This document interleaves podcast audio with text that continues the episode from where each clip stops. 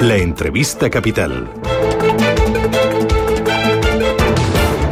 8 y 16 minutos de la mañana, esto es Radio Intereconomía. En la entrevista capital hoy tenemos la oportunidad de charlar con Gerardo Cuerva, presidente de CEPIME, la Confederación de la Pequeña y Mediana Empresa. Don Gerardo, ¿qué tal? Buenos días, bienvenido. Muy buenos días, muchísimas gracias. Bueno, otra vez estamos hasta el minuto mm, cero, ¿no? Hasta cuando no está a punto de caer el marcador, eh, no llegan a acuerdo. Em, eh, eh, ¿cómo, han sido las últimas horas, don Gerardo? No, pues estresante, pero yo no sé si es un mal endémico de, de, de los españoles, pero es cierto, tenemos tres meses, cuatro meses para negociar y en los últimos 15 días los queremos resolver. Ya lo decimos los empresarios, las prisas no son buenas consejeras, y menos cuando eh, en esos 15 días hay variaciones en posiciones eh, de calado. Pero bueno, en fin, yo creo que hay que construir. Eh, cuesta mucho trabajo cuando uno se mete en este tipo de negociaciones. Al final nos dejamos, como se dice vulgarmente, muchos pelos en la gatera. Pero bueno, la situación es crítica y hay que estar cerca al máximo de, de ayudar todo lo que podamos en este caso a la pequeña y mediana empresa. Claro, en estos últimos días, ¿qué variaciones eran las que habían propuesto la ministra de Trabajo y el ministro Escriba? Creo que lo más importante eh, viene viene marcado por por ese eh, no sé nosotros lo veíamos tanto la parte empresarial perdón como sindical la veíamos de un planteamiento errático por parte del gobierno de primar eh, más a, aquellos que, que, sacaban a sus trabajadores del ERTE, olvidando eh, los casos que, que, pudieran ocurrir de, gente que por su actividad, por el sector que, en el que estuvieran o por el territorio, en la zona en donde desarrollaran su, su, su, actividad empresarial, eh, no tenían ni siquiera esa actividad. nosotros creíamos que, que había que ayudar más a, aquellas empresas que, peor lo estaban pasando y, el gobierno pues, pues, interpretaba que no, que, primáramos al que sacara los, trabajadores del ERTE. Y nosotros eh, realmente no sacamos a nuestros trabajadores del ERTE por una bonificación de 5, 6, 3 puntos más de, la, de las cotizaciones sociales. Lo sacamos cuando la actividad lo permite y cuando realmente necesitamos a esos recursos. Y cuando ustedes tienen certidumbre de si van a poder cerrar a las 11, van a poder cerrar a las 12, van a poder cerrar a la 1, si el aforo va a ser de la 80, del 70, dentro, fuera, ¿no? Porque al final yo entiendo que ustedes quieren trabajar, yo me imagino al señor que está al frente de un bar, al señor que abre el kiosco, al señor que tiene un pequeño comercio, él lo que quiere es trabajar como antes, al 100% con sus empleados y que todo fluya, el taxista también. Así es, yo creo que, que desgraciadamente en, el momento en el que estamos es incertidumbre, incertidumbre y mucha incertidumbre, porque no, no, no, yo creo que no es bueno que, que estemos el día 26 de, de mayo expirando el 31 eh, para que sepa la empresa a qué se acoge en una cosa tan trascendental como han sido los ERTE. Que al final los ERTE eh, es cierto que ayuda a la empresa, pero, pero es una herramienta que, va directamente al trabajador, a sufragar el coste de, ese trabajador, para que no pase, para que no nos tengamos que desprender de ese, de ese bien que es el recurso humano y pase al desempleo. Eh, por tanto, mm, anticipemos, no. Yo creo que la gente se merece, se merece al menos que, que tenga el camino eh, claro eh, será más espinoso o menos espinoso, pero por lo menos que sepamos el, mundo empresarial a que nos enfrentamos. Eh, me cuentan, confírmemelo, o si no me dice que me equivoco, que Escriba y la ministra Yolanda Díaz estaban muy por no ceder en esta ocasión, pero sin embargo hubo ahí un par de palabras entre el presidente del gobierno y Garamendi y eso hizo que las cosas cambiaran. Bueno, el, contacto con el gobierno y con todos los miembros del gobierno, tanto de COE como de CETIM, es permanente. Eh, por supuesto, el presidente de COE eh, tiene una misión muy importante en esta en esta tarea. Eh, hicimos hicimos todo lo todo, todo lo posible. Bueno, no merece la pena quizá entrar en el, en el detalle, Susana, y no es por, no contestar la pregunta. Mm, se han hecho todo lo que se cree que se tiene que hacer. Eh, la parte empresarial cede bastante en este tipo de acuerdos, la parte sindical, a bien seguro, también lo cree, y en este caso el gobierno pues, pues se ha tenido que alinear eh, con un planteamiento que defendíamos tanto sindicatos como empresarios. Eh, ya digo, hay que al final la pena, Susana, es que nos pegamos 15 días, 5 días de máximo estrés Y, hablando de los ERTE, y los ERTE es una herramienta, y yo lo digo, y es muy importante, y ha sido muy importante en este, en este estado de pandemia. Pero, ¿dónde están las demás cosas? Eh, de los pocos estímulos eh, que hemos tenido las empresas de forma directa. Porque si nos vamos al más importante, que es la ayuda, ¿dónde están las ayudas? Pues sí, anunciadas, eh, desde el 24 de febrero, por ejemplo, son 11.000 millones, de los cuales 7.000 pasaban a comunidad autónoma y dónde están, porque la empresa no ha recibido ni un solo euro de ella.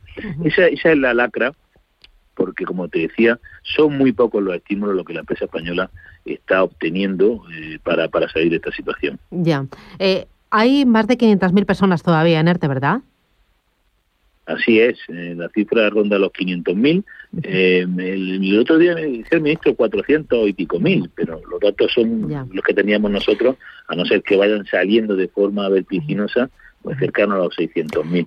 Eh, por eso digo que, que eso, eso, esa herramienta eh, lo que permite es que esos trabajadores estén en activo, entrecomillado, eh, no pasen, no engrosen las listas del paro al final es verdad que es un recurso que, la empresa tiene y, yo creo que la empresa, y, se pone claramente de manifiesto, eh, el recurso humano es una, una, parte esencial eh, de la empresa.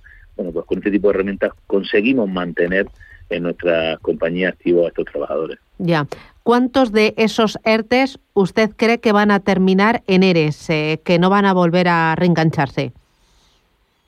Siempre lo he dicho y siempre lo diré. Eh, yo decía que iban a ser directamente proporcional los que acabaran en ERE a la, inversamente proporcional a la, a la que a las ayudas que, tuviéramos. Eh, si, si el gobierno no ayuda eh, y la actividad no, no, arranca, pues, pues realmente y desgraciadamente serán muchas empresas las que desaparezcan, como las cientos de miles que han desaparecido hasta el, hasta el día de hoy. Pero insisto, eh, al final la empresa, si ha salido hoy la empresa española hacia adelante, ha sido por, por el esfuerzo de las familias que hay detrás. Eh, hemos empeñado nuestro el patrimonio que tenemos, el ahorro, para, para salir de, esta situación, porque eh, cuando uno compara eh, la ayuda recibida por la empresa española con otra cualquiera de nuestro entorno, que sea Italia, Francia, Alemania, Reino Unido, eh, pues, pues, vemos que, que, ha sido que ha sido mucho más mucho más mucho menor. Eh, hay otra cosa que no quiero dejar de preguntarle. ayer el sector del comercio amanecía pues bastante eh, cabreado, incrédulo también, después de conocer que se ha aprobado esa ley contra el fraude que incluye entre sus medidas limitar a un máximo de mil euros los pagos en efectivo en las tiendas. ¿A usted esto qué le parece? Mire, Susana, cualquier medida eh, que vaya disminuyendo lo que es el fraude, lo que es la economía sumergida eh, es bienvenida, pero eh, no sé por qué eh, todas las políticas que el gobierno está poniendo en marcha, o así lo entiendo, van siempre a perjudicar a aquellos que estamos dentro del propio sistema. Y, creo que con un 24% de, de economía sumergida de, nuestro PIB, que suponen cerca de los 30, 40 mil millones de euros, debiéramos hacer herramientas para perseguir más a aquellos que están fuera del sistema.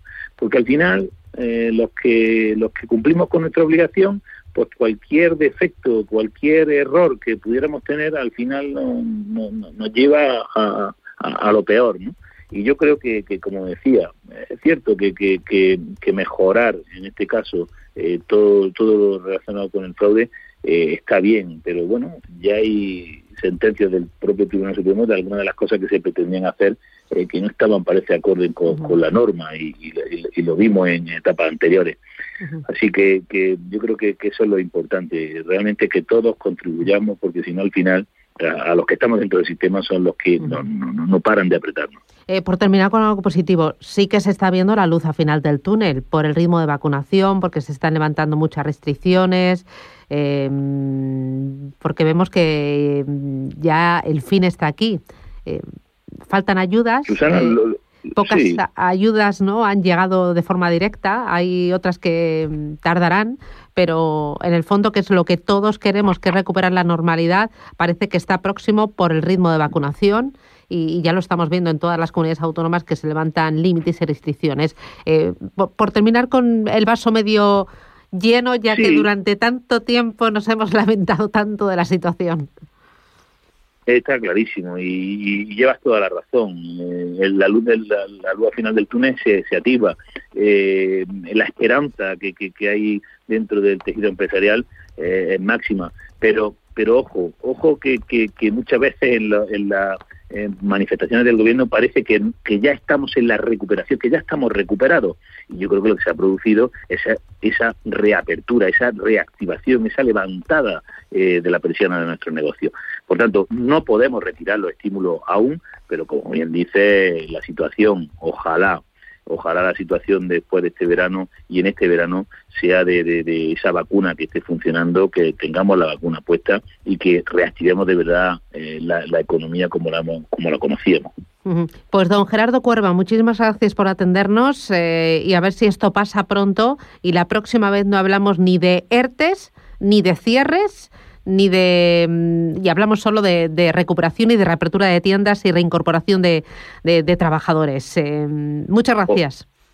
ojalá, sí, Sí, yo espero que sí. Gracias, un abrazo. Gracias.